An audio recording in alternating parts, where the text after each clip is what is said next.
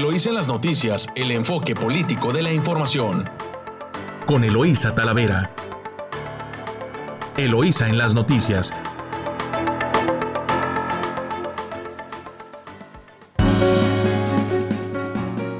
Muy buenos días, Ensenada. Les saluda Eloísa Talavera, transmitiendo directo desde nuestro estudio a través de su emisora favorita Amor Mío en 92.9 de FM y en San Quintín, en La Chula, en el 98.3 de frecuencia modulada. Un saludo a nuestra audiencia que nos escucha hoy miércoles 26 de mayo a lo largo de la costa del Pacífico, desde Tijuana, Rosarito, Ensenada y San Quintín. Y bueno, es un día con mucha información. La principal nota nacional que pone en jaque a Santa Lucía el nuevo aeropuerto y es porque degradan a México por cumplir en seguridad aérea. Y es que mire, usted, Estados Unidos baja la, la calificación de categoría 1 a 2 a México en seguridad aérea, lo cual desploma el valor de las acciones de las aerolíneas. La falta de presupuesto, la causa es lo que opinan los analistas.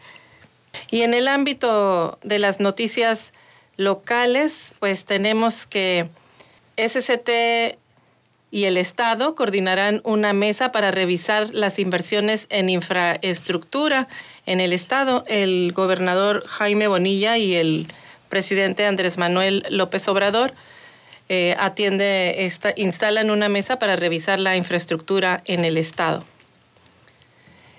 Y en materia de salud, la Secretaría de Salud confirma vacunación transfronteriza. El secretario de Salud de Baja California, Alonso Oscar Pérez Rico, confirmó la vacunación de un plan transfronterizo para vacunar a trabajadores de maquiladoras estadounidenses en Tijuana. 10.000 vacunas para maquiladoras de Estados Unidos. El periodo para inmunizar a los trabajadores sería de siete días, de acuerdo con el titular de Canacintra arrancó formalmente la prueba piloto en la que se vacunarán contra el COVID-19 a 10.000 trabajadores de la industria maquiladora de Tijuana, luego de la donación de las dosis de Johnson ⁇ Johnson eh, de, por parte del condado de San Diego. Y violencia de género en proceso electoral pasan de seis a ocho meses para que se resuelvan este tipo de casos. Así lo reveló Rebeca Maltos. Ante las instancias electorales de Baja California se han interpuesto al menos 17 denuncias por situaciones de violencia política en razón de género durante todo este proceso electoral que está en curso. Las cifras ni siquiera son precisas, así lo indicó Rebeca Maltos, quien es directora general de la organización civil Gente Diversa, que ha tenido que recurrir a mecanismos de transparencia para conocer a detalle la dimensión del problema. Y Ensenada podría vencer al COVID-19. Ensenada podría convertirse en el primer municipio grande de Baja California en no presentar casos activos de COVID-19, así como lo hacen algunas ciudades pequeñas, destacó Alonso Oscar Pérez Rico, quien es titular de la Secretaría de Salud en el Estado. Al hacer el reporte de geolocalización de las colonias más afectadas por el COVID-19 en cada municipio, el funcionario destacó que en Ensenada se están resaltando las zonas donde solo hay un caso activo, por lo que es muy oportuno hacer cercos epidemiológicos. Lo anterior nos podría permitir que el municipio no presente más casos activos de COVID y ser la primera ciudad grande en estar en ceros. Ensenada es un ejemplo a seguir en, en relación a los controles de COVID, en relación a los casos activos, porque en algún punto en Ensenada fue el municipio y la ciudad más crítica del estado y precisamente hacíamos las mismas recomendaciones que estamos haciendo el día de hoy a Mexicali. Esto no se trata más que de un seguimiento epidemiológico, así informó el titular de salud. Por otro lado, resaltó que en el ejido Ruiz Cortines se presentan los casos activos, mientras que en las colonias Villas del Real, segunda sección, Granjas El Gallo, Hidalgo, Ampliación Revolución, Popular 89, Nuevo Milenio y Los Encinos, los Encinos 1, Popular Emiliano Zapata, pues son los que tienen un caso activo cada colonia. Pérez Rico recordó que luego de, de, aplicar las vacunas a la población mayor de 60 años, pues las hospitalizaciones de este grupo han disminuido. Sin embargo, destacan los ingresos de pacientes entre 40 y 59 años. Del primero de abril a la fecha, únicamente han ingresado 130 pacientes de 60 años o más y 197 de 40 a 59 años dice que dentro de entre 53 y 20 y 39, en 53, entre 20 y 39 años, 3 entre 0 y 19 años. La tendencia de los que estaban hospitalizados bajó porque vacunaron al grupo etario más de 60 años o más. Si usted está en el rango de 40 a 59 años, corre más riesgo de terminar en un hospital desarrollando el COVID en modalidad severa por lo que están advirtiendo y alertando a la población a que se sigan cuidando, advirtió el galeno. Y inicia vacunación de trabajadores de maquiladoras. En una prueba piloto son atendidos los empleados de seis empresas a quienes les aplican vacunas del COVID-19 en la garita de San Diego. Esta semana inició la vacunación transfronteriza de trabajadores de maquiladoras de Tijuana con la participación del Consulado General de México, el Condado de San Diego y particulares, dijo Marcelo Ebrard, secretario de Relaciones Exteriores. Se trata del primer acuerdo en su tipo de forma local que podría abrir las puertas a que se atienda a otras ciudades transfronterizas, aclaró. El Condado de San Diego otorgará 10.000 vacunas Johnson Johnson que son aplicadas a ciudadanos mexicanos que trabajan en compañías estadounidenses y en el puerto de entrada de San Isidro, El Chaparral. El canciller estimó que de forma inmediata podrán vacunarse a 10.000 personas, pero seguramente esto va a crecer mucho más y pretenden replicarlo en toda la frontera. Son acuerdos de carácter local, no es un acuerdo entre dos gobiernos nacionales, lo hemos promovido con las autoridades locales. Tenemos donación privada de las autoridades locales de los dos, como ya cubrieron y, están muy cerca de sus metas de vacunación, pues todavía no se puede comprar e importar. Son seis compañías las que eh, están contempladas en este piloto eh, de vacunación eh, por parte de, de Jorge Figueroa Barroso, presidente de la Canacintra de Tijuana, indicó que es una prueba piloto que, en la que el condado de San Diego realizó las donaciones de vacunas. Estamos listos, ellos nos comentaron que nosotros ocupábamos organizar toda la logística de la parte de Tijuana, de las empresas en la distribución, etcétera. Los trabajadores que serán vacunados son los trabajadores directos que realizan los procesos de producción de las empresas eh, que, de, de, las que están acordadas, los cuales pues no requieren visa para ser vacunados pues muy, muy importante este, este programa piloto porque lo pueden, pues lo están pensando impulsar por toda la franja fronteriza del norte del país. Y en el tema de seguimiento a obras que son prioridad en Baja California, el cruce fronterizo Otay 2 y el bypass de la carretera Tijuana-Ensenada son temas que están en discusión, así lo señaló Bonilla Valdés, con el propósito de instalar una mesa técnica conjunta que permita atender de manera eficiente la red carretera de Baja California. El gobernador del estado sostuvo una reunión con representantes de la Secretaría de Comunicaciones y Transportes acompañado por la secretaria de Infraestructura y Desarrollo Urbano y Reordenación Territorial, Karen Postelwhite. Jaime Bonilla Valdés se reunió con el director de Desarrollo Carretero de la SCT, Rogelio Rivera, y en esa reunión acordaron dar seguimiento al proyecto llamado Bypass en la carretera Tijuana-Ensenada para poder contar con una vía de comunicación más segura entre ambos municipios. La zona donde se encuentra la carretera escénica es propicia a derrumbes y por eso la importancia de contar con una vía alterna. Hasta aquí dejamos nuestro primer corte informativo. Está usted escuchando las noticias en su emisora favorita 929 Amor Mío. Lo invitamos a un corte comercial. Regresamos en unos minutos. Estás escuchando Eloís en las noticias. Regresamos.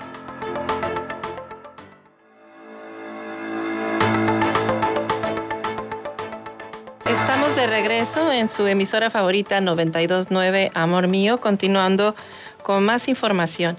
Y escuche usted, identifican variantes de COVID 19 en Mexicali.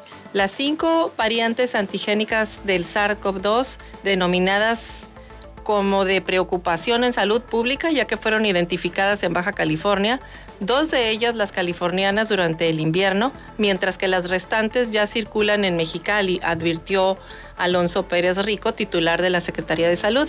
Explicó que en las que en este momento generan mayor ocupación son las originarias de Reino Unido, que, eh, es, es una variante, y la sudafricana, y la brasileña, ya que anteriormente no se habían reportado pacientes con estas variantes. Pérez Rico mencionó que recientemente se identificó la variante sudafricana en pacientes del Valle de Mexicali, personas que no tuvieron antecedentes de viaje, mientras que el 21 de mayo se identificó la variante del Reino Unido en un paciente fallecido en Mexicali y el mismo día encontraron la brasileña en un caso también en Mexicali. Mexicali el día de hoy tiene las cinco variantes más peligrosas del mundo en su territorio. Es el escenario eh, que ustedes, del que ustedes se tienen que cuidar muchísimo, muchísimo más, porque pues son las variantes que van a transitar por el estado, eventualmente por todo México, así lo señaló el funcionario. Asimismo, indicó que se puede controlar la situación pero se, debe se necesita contar con la corresponsabilidad de los ciudadanos, ya que no pueden contagiarse e infectarse si no se aglomeran y es por eso que han estado pues insistiendo mucho el sector salud en el tema de, cuidarse, eh, de cuidarse y de seguir respetando sobre todo las medidas eh, de sana distancia, lavado frecuente de manos eh, y justo por, por, este, por este tema. Y bueno, pues comentando aquí una, una nota este, editorial de su diario El Vigía, pues el tema de la violencia eh, política y la violencia social que genera la delincuencia organizada en nuestro país, pues también alcanza a la clase política, situación pues que no pasa desapercibida por los observadores internacionales quienes expresan su preocupación por la compra de candidaturas por parte del crimen y las crecientes agresiones contra aspirantes a diversos cargos de elección. Y es que hemos visto cómo han, ha crecido la violencia en diferentes estados de la República, en Sonora, en Guanajuato, en, Guerrero, en distintos estados. No, no están respetando este, si son candidatas mujeres, si son candidatos hombres y mucho la violencia se está radicalizando por parte del crimen organizado, sobre todo en campañas, en campañas locales. Este, por, obviamente, pues porque buscan tener el control, el control de las policías, el control del gobierno. Y no solo eso, sino aspiran también a tener el control de los presupuestos de inversión de los municipios. Es increíble lo que, lo que sucede.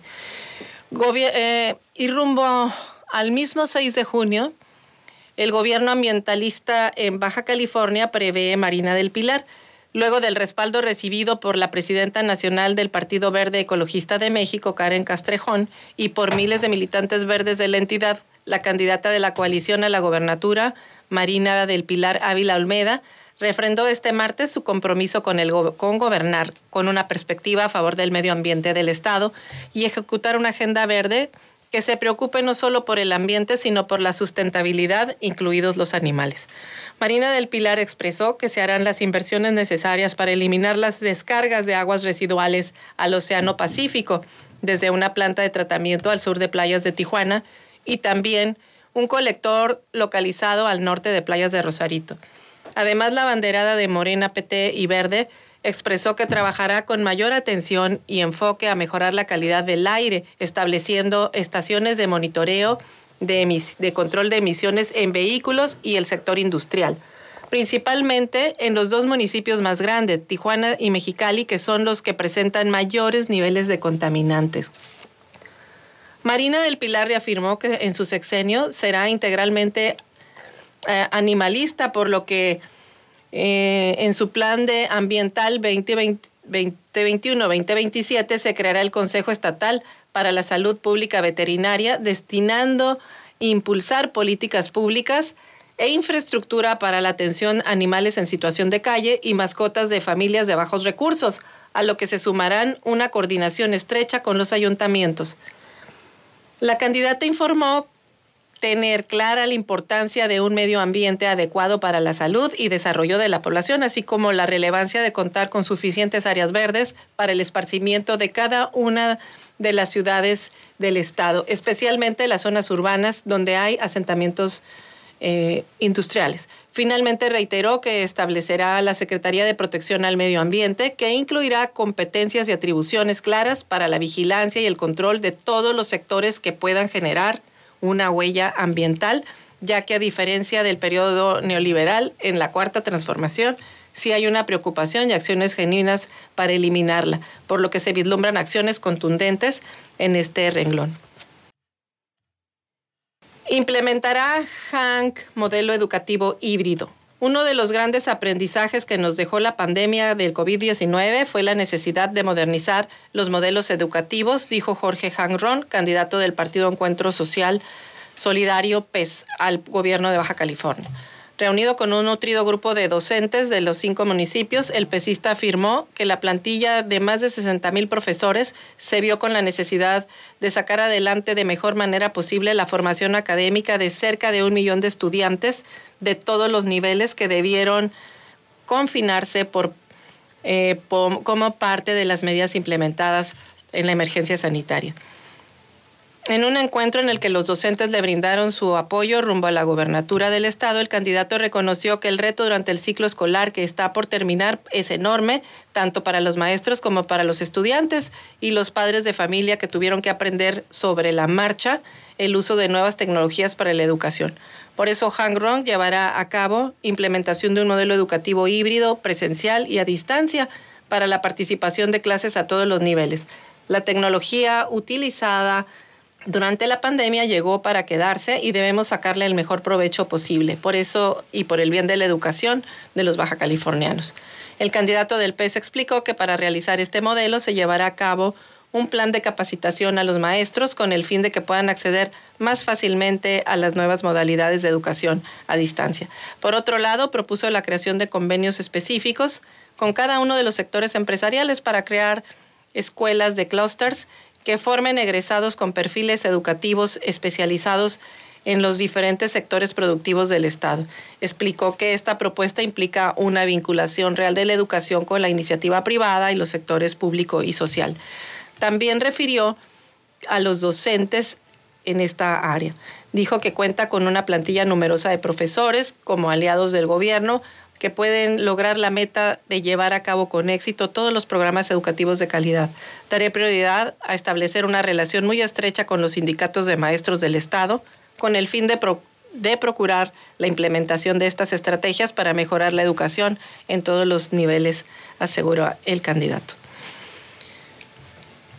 Y también algo que eh, levantó ayer este, suspicacias es que pues hubo una reunión donde, a menos, es, en donde el candidato independiente a la alcaldía, Rogelio Castro Segovia, se reunió por segunda ocasión consecutiva con el candidato de Encuentro Solidario, Jorge Hangron, quien en correspondencia le levantó la mano a Castro Segovia en un evento proselitista que se llevó a cabo en la explanada donde se encuentra el monumento del general Lázaro Cárdenas.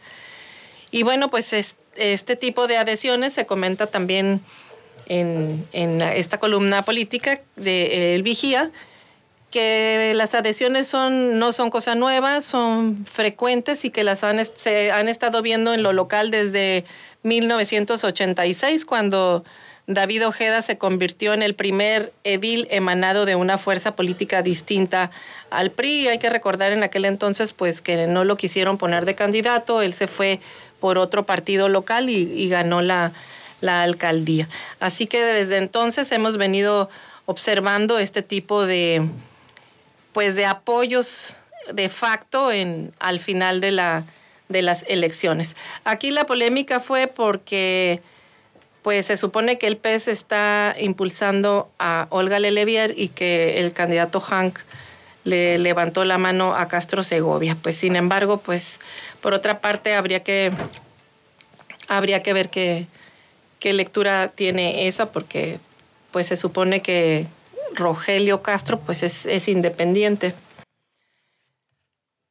Así vamos ya en la recta final. Estamos prácticamente a ocho días de que finalicen las campañas políticas y pues en esta semana hemos visto gran movilidad y actividad de candidatos en, cierres de campañas, en adhesiones estratégicas de unos partidos a otros, eh, buscando pues llegar lo más fortalecidos al día de la elección y ya dejar descansar pues tres días al elector para que razone su voto. Pero pues aquí está muy claro que tenemos dos elecciones que si bien es cierto son concurrentes, la elección federal y, la, y las elecciones locales de gobernador, a presidente municipal y a congreso local, son concurrentes, tienen un paraguas nacional en el sentido de que son dos proyectos políticos los que están en disputa.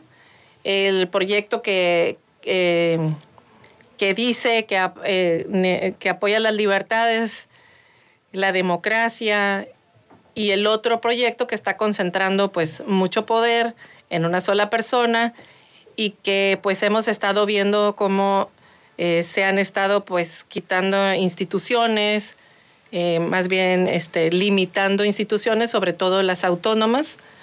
Y eso es lo que el ciudadano tiene que decidir si quiere un gobierno con mucha concentración de poder o quiere un, gobierno que tenga instituciones en las cuales este, él incluso pueda, eh, a través de esas instituciones, defender sus derechos, eh, sus, derechos como, ciudadano. Eso es lo que está en disputa. En el, es, digamos que el paraguas de la elección. Pero en lo local, pues ahí corren distintas cuentas, porque a veces los partidos prometen, llegan y no cumplen. Y muchas veces también tiene que ver quién es el candidato.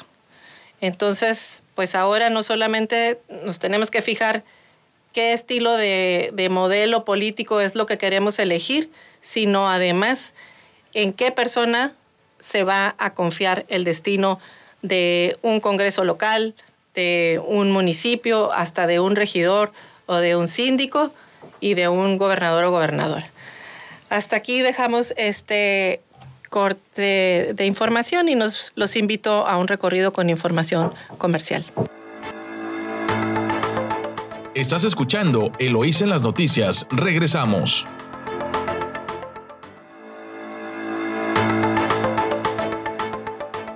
Estamos de regreso aquí en su emisora favorita 929 Amor Mío. Y bueno, pues continuando en el tema electoral, tenemos de invitado a Armando Díaz. Él es candidato a diputado local por el 15 Distrito Electoral. Él es maestro en desarrollo regional. Es eh, pues muy interesante y creo que muy adecuado para el trabajo y necesidades que se tienen en el Estado. Armando, buenos días, ¿cómo estás? Gusto saludarte. Pues este, felicidades por tu programa. Pues bien, aquí eh, sacando, sacando la chamba, sacando la chamba de la candidatura. Y bueno, pues a quienes nos escuchan en Ensenada y Rosarito, pues él es Armando Díaz, candidato al 15 distrito que abarca, tiene su cabecera en Rosarito y todo el norte de Ensenada. Así es. Y bueno, este, ¿cómo has visto en tu recorrido? Ya ahorita estamos a prácticamente una semana a la elección. ¿Cómo te ha ido? ¿Qué has pensado? ¿Qué nos propones? Fíjate que me ha ido muy bien. La verdad es que me ha ido muy bien. Eh, encuentro una comunidad mucho más este, cuestionadora, mucho más retadora. Ya no te no se cuesta el primer error, ya te preguntan, ya te, ya te, ya, te, ya te preguntan sobre lo que te preguntaron. Es decir, ya una ciudadanía mucho más interesada. Y eso a mí me parece, me parece que eh, puede dar un, un, gran giro en las cosas, ¿no? Eh, se agradece, ¿no? De pronto que los ciudadanos te cuestionan, pues también para mostrarles que sí te preparaste, que sí hiciste la tarea, que sí, que sí construiste una oferta electoral para ellos, ¿no? Eh, que no, que no, que no vas con generalidades, ¿no? Me llama mucho la atención tu perfil, te voy a decir por qué. desarrollo regional. He visto que has estado eh, tomando el tema de rescate de áreas verdes y ese es un gran tema en, toda, en todas las zonas urbanas. No tenemos espacios verdes ni de recreación. Y, y, es, y creo que pues tú algo le conoces al tema que nos puedes platicar. Fíjate que los espacios públicos están confundidos a veces con tierra de nadie. Eh, no solamente eh, no solamente hablando de su mantenimiento de su, o de su distribución, desde su propia concepción institucional han sido dejados de lado. Yo creo que eh, necesitamos urgentemente que se retransforme institucionalmente el modelo de gestión de los espacios públicos para poder avanzar en otras cosas.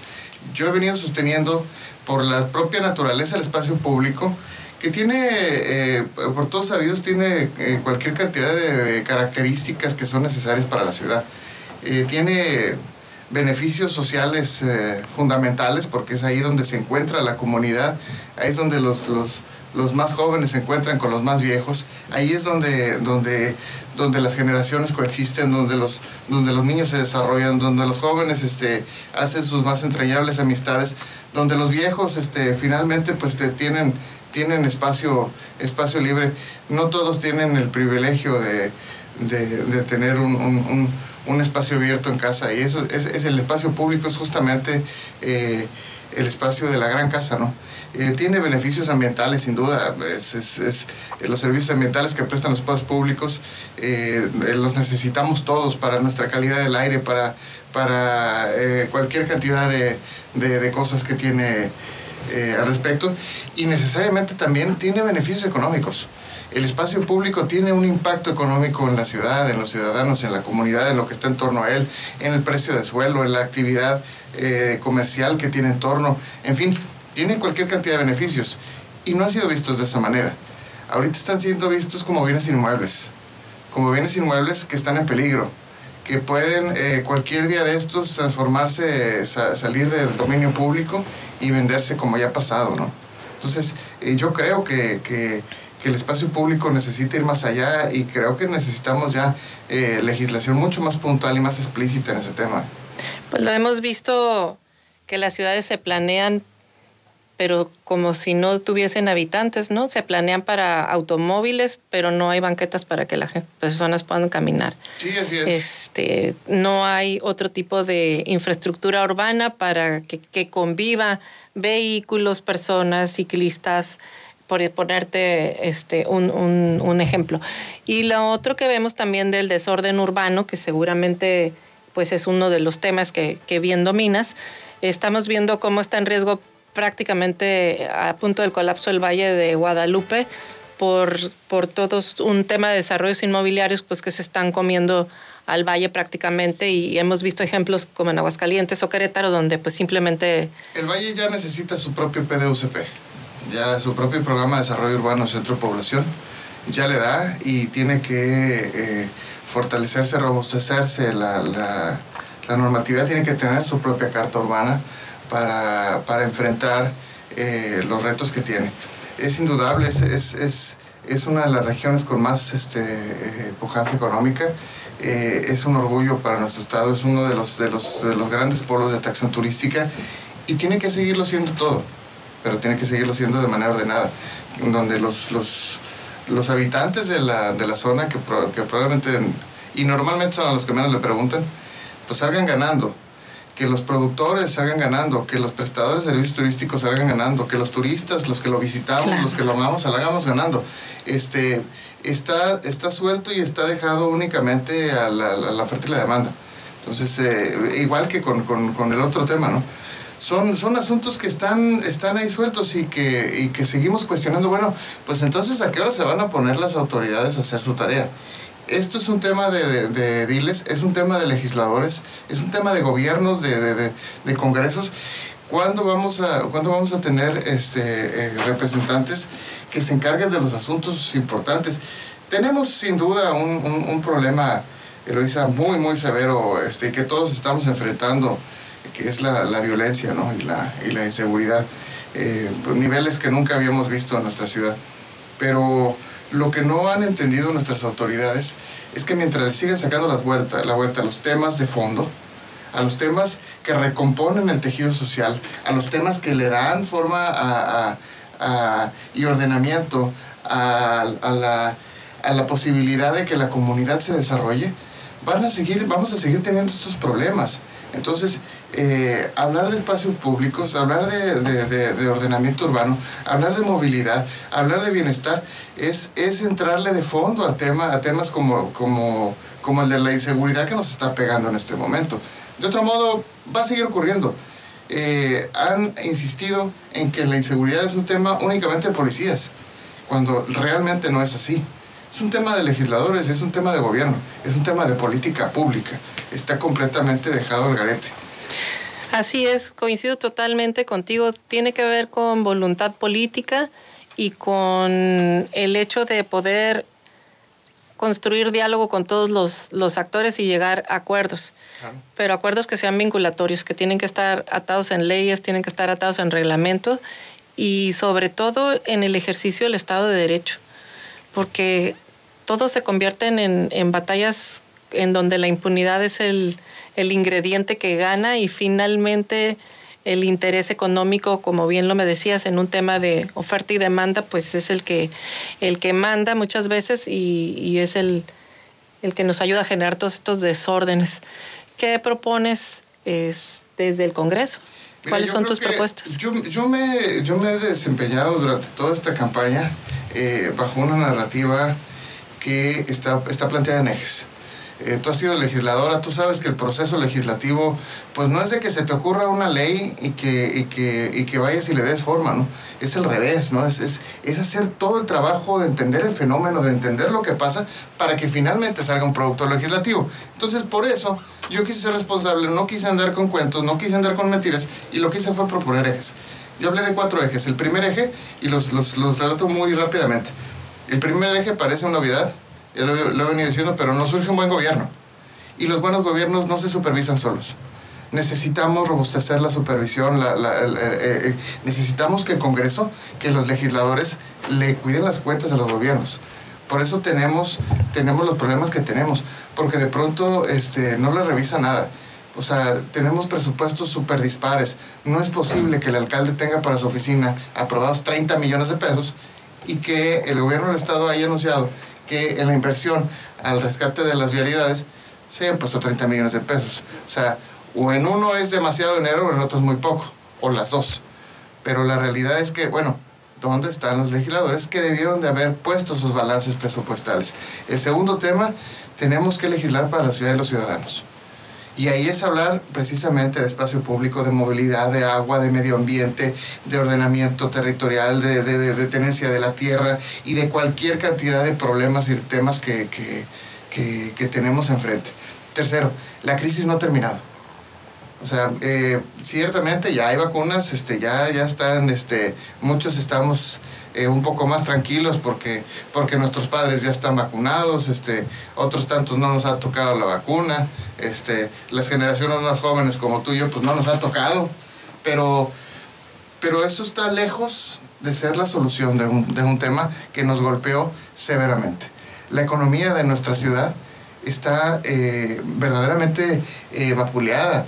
O sea, yo lo he venido comentando. O sea, Ensenada tiene más o menos 23 mil unidades económicas según INEGI. Si le quitas el sector secundario, el sector eh, y primario y dejas nada más el comercio y los servicios y las micro, pequeñas y medianas empresas, estás hablando que son 17 mil de 23 mil.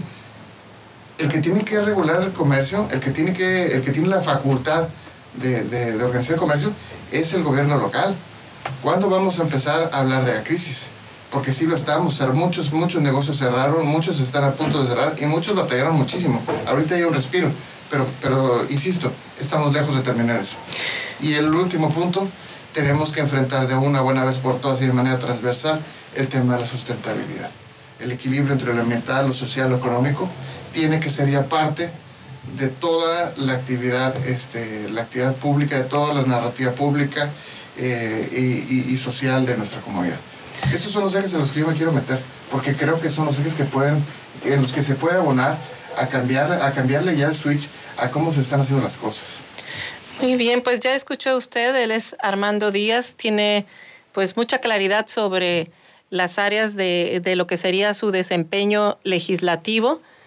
¿Qué le dirías ya por último a los ciudadanos ah, para por qué votar por, por pues yo, les diría, yo les diría que, que nos contrasten, que nos consideren que revisen, que revisen quiénes están en su boleta, no solamente la boleta por el Congreso del Estado, este, en el Distrito 15, en los demás distritos, las boletas por la presidencia municipal.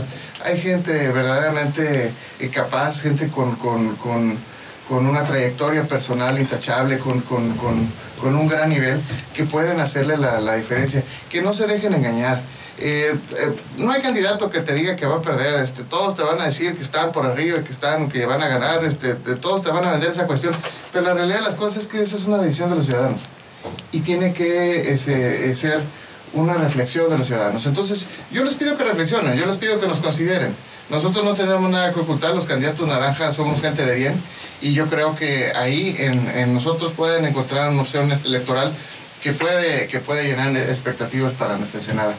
Pues ya escuchó usted, él es Armando Díaz, candidato a diputado local por el 15 Distrito eh, Cabecera en Rosarito. Ya escucharon en Rosarito y en Ensenada, pues ahí tienen una opción más para elegir y me llama poderosamente la atención la claridad en el marco legislativo. He escuchado muchas propuestas y pocos pocos se han metido al tema legislativo. Muchas gracias. Pues se supone que para eso estamos, pero bueno cada quien.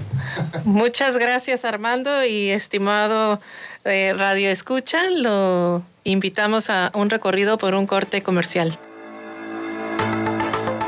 Estás escuchando Eloís en las noticias. Regresamos. Estamos de regreso en su emisora favorita 92.9 Amor Mío y continuamos con la información. Y mire usted, este tema de que hayan degradado la calificación de México de 1 a 2 es eh, pues es un golpe fuerte porque Estados Unidos le baja a México la calificación en, en seguridad aérea y bueno pues por un lado esto le pega a las acciones del sector aeronáutico nacional en la bolsa de valores mexicana por ejemplo golpeó mucho a las aerolíneas.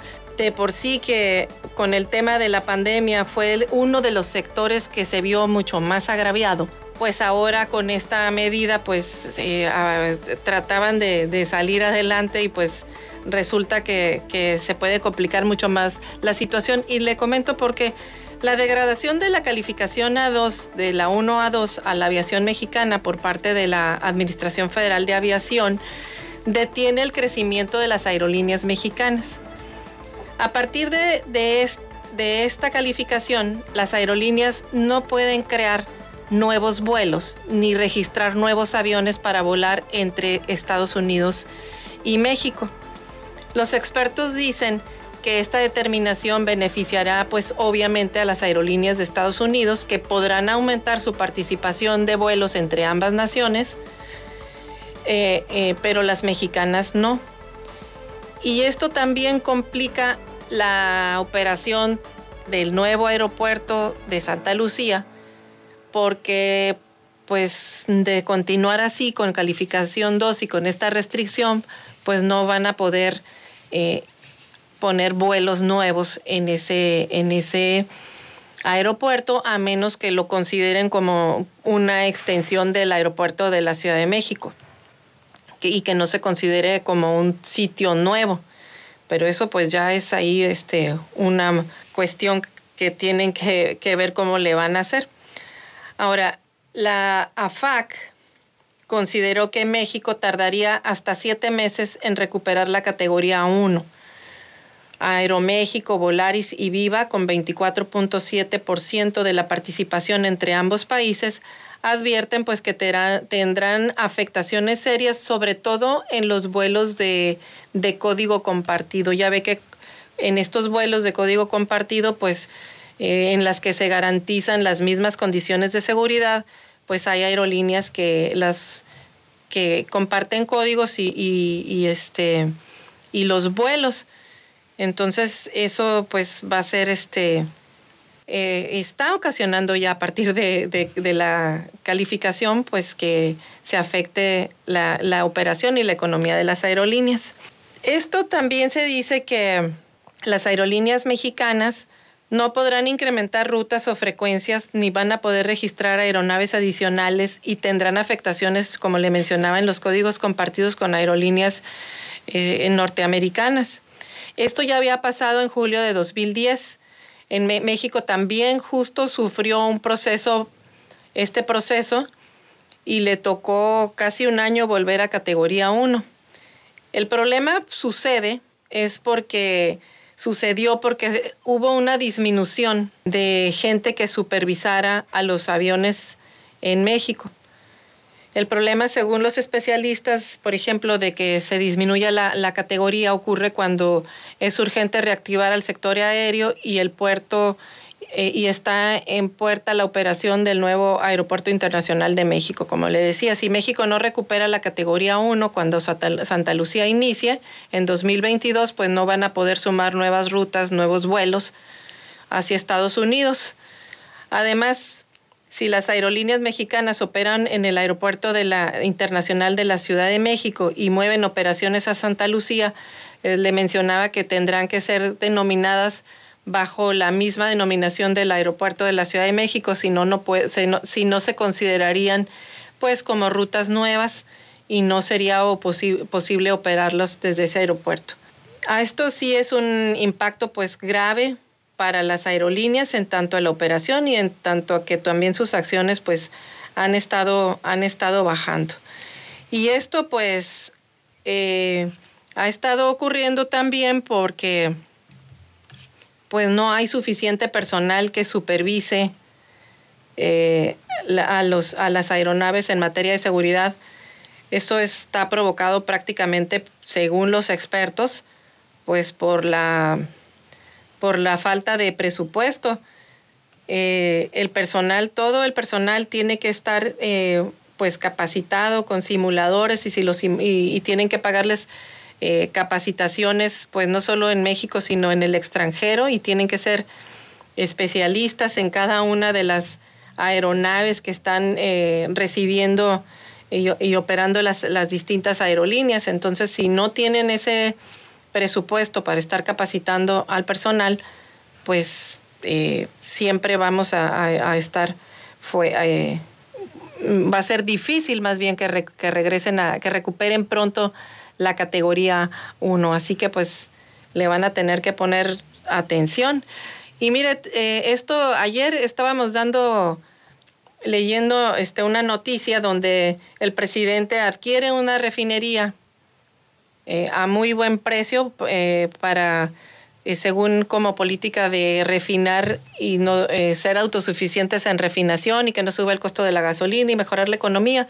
Y por otro lado, descuidan un sector muy importante que es el aeronáutico y le degradan la calificación y le da un golpe que si no lo revierten pues puede ser mortal para las aerolíneas. Entonces, pues aquí como que no se están poniendo de acuerdo muy bien en, estos temas en, el gobierno federal y pues eh, en menudo en menudo lío este me, meten al, al país con, e, con este con este tema.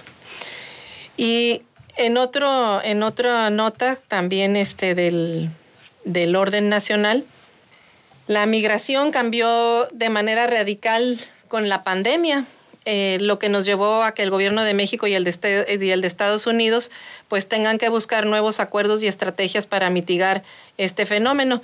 Y este tema lo va a abordar personalmente la, vicepresidenta Kamala Harris con el presidente Andrés Manuel López Obrador. Y pues espero que tengan eh, políticas eh, eh, nuevas, interesantes, porque pues está en nuestro país en medio de, toda la migración que viene del sur de del sur de, América Latina, que tiene que pasar por México y que nos está poniendo en crisis ambas fronteras. Una, la frontera sur, que está pues tratando de que no lleguen, no, no, cerrando prácticamente esa frontera y, este, y también en la frontera norte, pues se está haciendo crisis. Entonces, yo eh, considero que las políticas que tienen que eh, plantearse, pues no solamente deben de, poner a México como una tercera nación de, que reciba y, este, y mantenga aquí a los a, a, los a los migrantes, sino que quizás tengan que abordar pues otro tipo de medidas que se hacen en Europa, por ejemplo, cuando hay países que no quieren de la Unión Europea, que ellos no quieren recibir migrantes eh, en sus países, pues pagan aranceles para que los países que sí reciben migrantes pues puedan detonar, tengan la oportunidad de detonar empleos y, y medidas de, de soporte para poder recibir migrantes y atenderlos en ese país.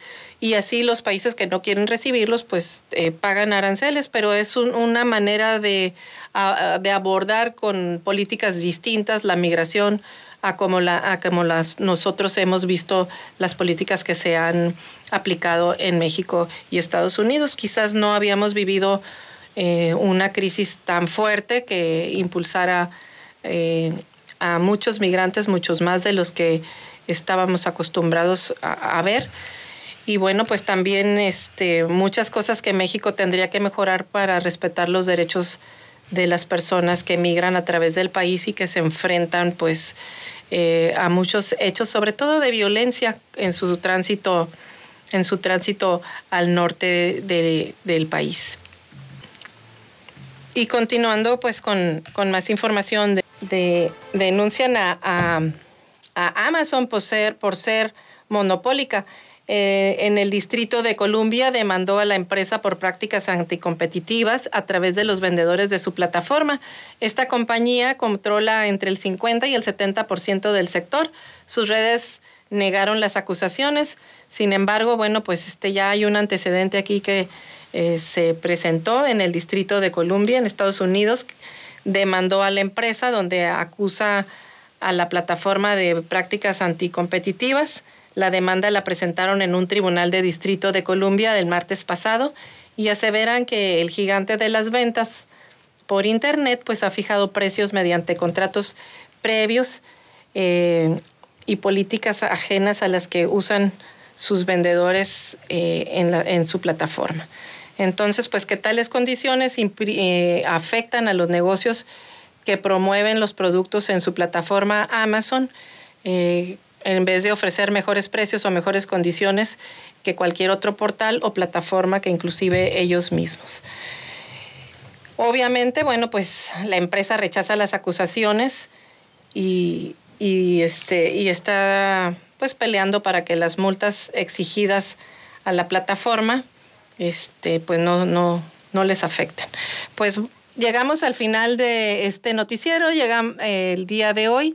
Agradecemos a todos nuestros radioescuchas el habernos acompañado en su emisora favorita 929 Amor Mío y los invitamos mañana en punto de las 8 de la mañana para otra emisión de las noticias. Que tenga usted excelente día. Eloísa en las noticias, el enfoque político de la información. Sintonízanos todas las mañanas de lunes a viernes a las 8 en Amor Mío 92.9 FM.